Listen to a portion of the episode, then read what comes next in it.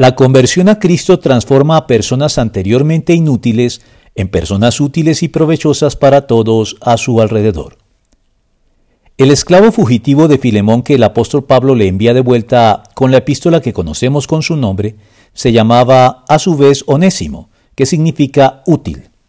Este significado es evocado por el apóstol cuando le envía de vuelta a su amo Filemón, indicándole el contraste que va a encontrar en él, desde su condición anterior de fugitivo rebelde y no creyente que, muy seguramente, con su mala actitud prestaba poca o ninguna ayuda ni utilidad práctica a su amo Filemón, hasta su condición actual posterior a su conversión a Cristo, que había transformado su actitud anterior en una disposición solícita, deseosa de ayudar y brindar un provechoso servicio a quienes lo rodeaban, a semejanza de Cristo, de manera que en otro tiempo te era inútil, pero ahora nos es útil tanto a ti como a mí.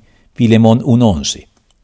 Pablo había comprobado por experiencia propia este cambio de actitud en Onésimo, en virtud de la conversión y la valiosa utilidad que ahora le prestaba en la cárcel, al punto que, de no sentirse obligado a devolverlo a su amo en cumplimiento de la ley, hubiera preferido conservarlo con él, como lo manifiesta también en esta carta.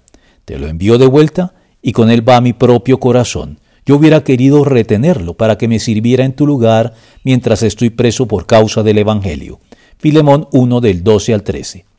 Este cambio de actitud debe acompañar y caracterizar a todos quienes experimentan la conversión a Cristo, para comprobar así que el carácter de Cristo comienza a manifestarse en ellos, haciendo de los creyentes personas útiles para muchos propósitos con sus semejantes.